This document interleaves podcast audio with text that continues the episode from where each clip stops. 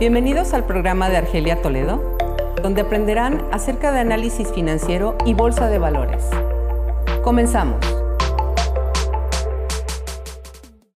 En este episodio analizaremos el mercado y sobre todo el movimiento del dólar y su tendencia de la semana 18 en lo que va del año 2021. Bueno, en el mes de mayo, oro y plata marcaron una tendencia alcista impulsado sobre todo por datos de Estados Unidos.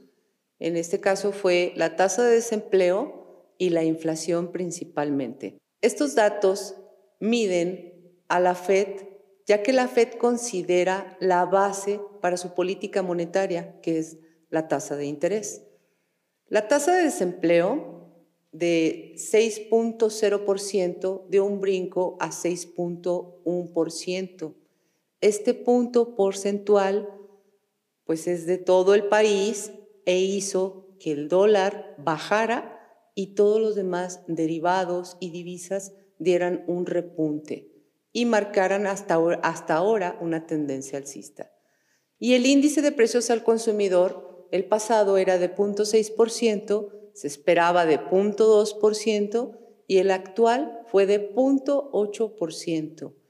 Este dato nadie lo esperaba, al igual que los datos de empleo, como el cambio de empleo no agrícola y la tasa de desempleo. Bueno, en un episodio pasado pudimos analizar que Estados Unidos y su, fuerte lanzamiento de dólares no tenían congruencia.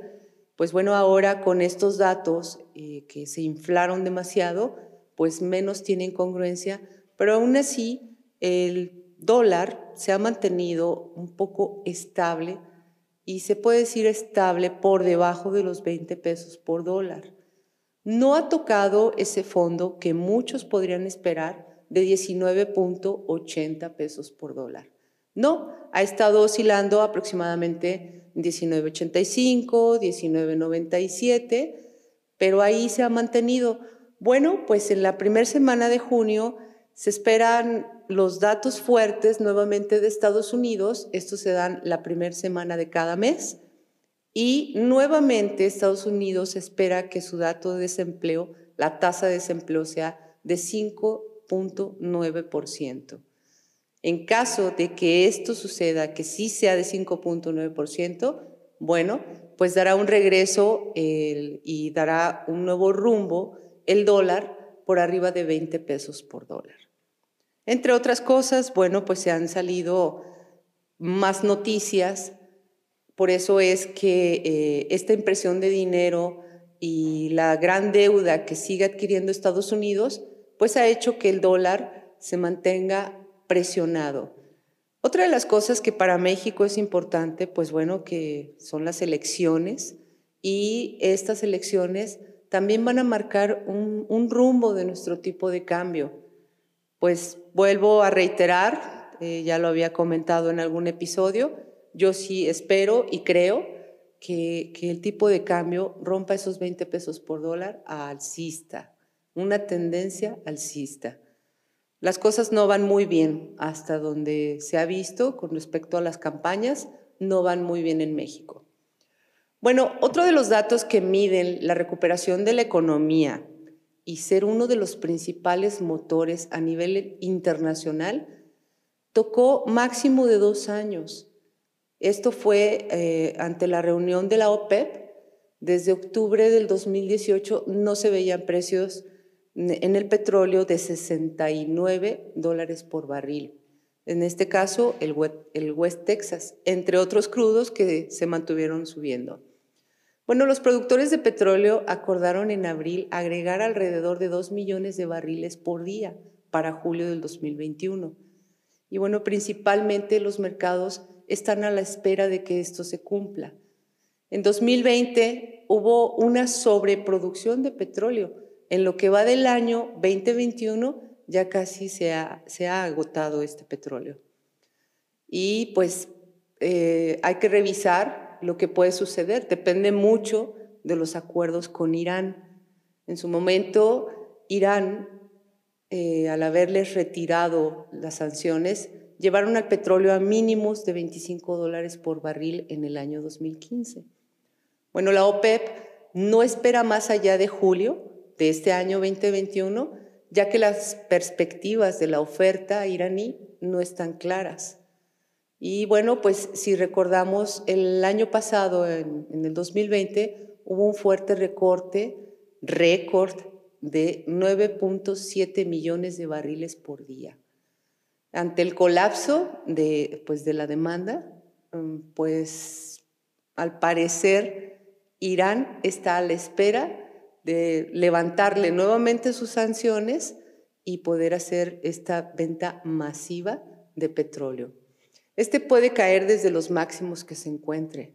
Bueno, pues la OPEP tiene planeado hacer el 24 de junio una nueva reunión, pero la verdad es que no ha llegado a unos acuerdos em, concretos con Irán, así es que mucho no pueden controlar la, la la oferta que pueda pasar en esto y una venta masiva en petróleo.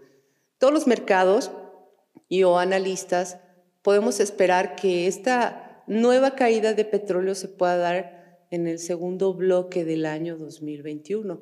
Y técnicamente el petróleo está marcando ya eh, una, una sobrecompra.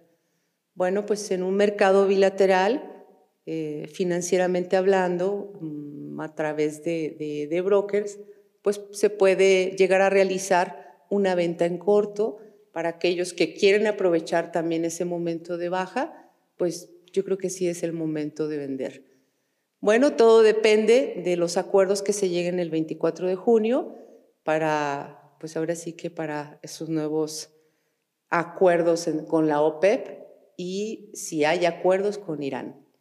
Bueno, hay grandes expectativas en la recuperación de la economía y bueno, sobre todo en el turismo mundial. Aquí podremos revisar acciones en fibras como también buena oportunidad en la bolsa de valores y eh, ya habíamos mencionado también en algún otro análisis que Fibra Hotel había estado a la alza cuando inició el año 2021. Pues bueno, esto puede volver a ocurrir y volver a subir. Hasta ahora, el impulso de la demanda del, petróleo es alcista, sigue subiendo, todavía pues se ve que si es que no rompe los 70 dólares por barril, pues puede hacer que ahí sea un buen momento de venta, si no, puede seguir subiendo hasta la espera de la nueva reunión de la OPEP. Vamos a volver a mencionar a Bitcoin. Muchos lo han de haber visto. Si recuerdan en nuestro análisis de Bitcoin, ya veíamos venir una fuerte caída.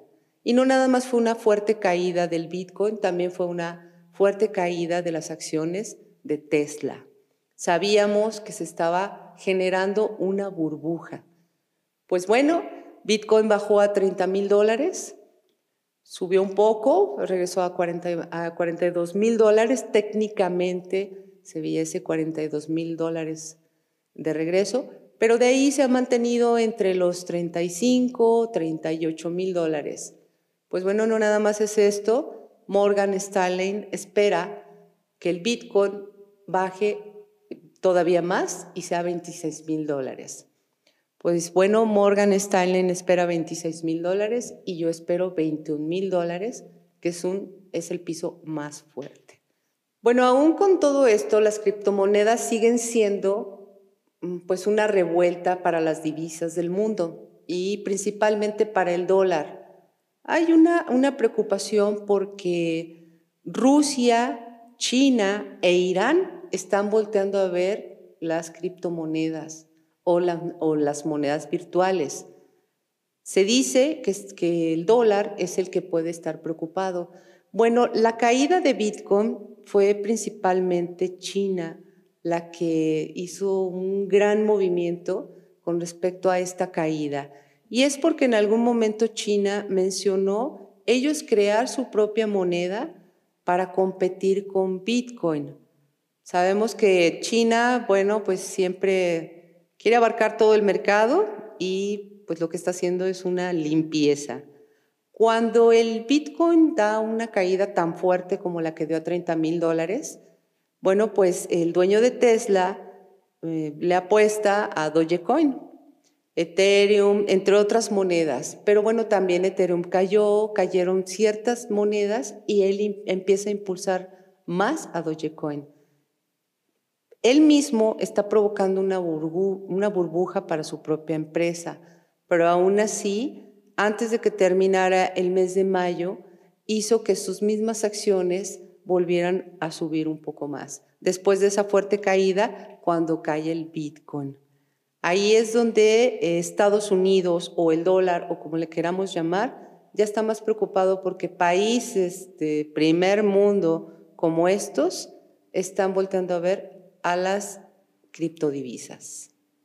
Entre otras cosas, y bueno, pues ahora sí que gracias por sus sugerencias, el dólar a pesar de que muchos se han sentido sorprendidos con respecto a los datos macroeconómicos de Estados Unidos, pues tiene algo de, coherencia que el dólar haya tocado este mínimo de 19.80 pesos por dólar. ¿Por qué coherencia? Bueno, pues después de una alza tan prominente y un máximo histórico en el 2020, ha mantenido más bien estos niveles, está a la espera de más cosas, está a la espera de más resultados tanto de Estados Unidos y pues bueno, para nosotros en México todavía con más, más situaciones que se están viviendo. Bueno, pues Estados Unidos, con lo que vaya a suceder durante este mes en los datos macroeconómicos, principalmente en inflación y volvemos a repetir en, en tasa de desempleo. De ahí parte que la FED decida su política monetaria si subir su tasa de interés o no. Bueno, todo, todo va a empezar en la primera semana de mes de junio. Gracias por darse la oportunidad y el tiempo para escuchar este podcast. Yo los espero al siguiente. Estoy a sus órdenes para revisar la oportunidad en dólar. Que no se les vaya. Esto fue Inversiones con Argelia Toledo. Sígueme para aprender acerca del mercado financiero y capitalizarlo a tu favor.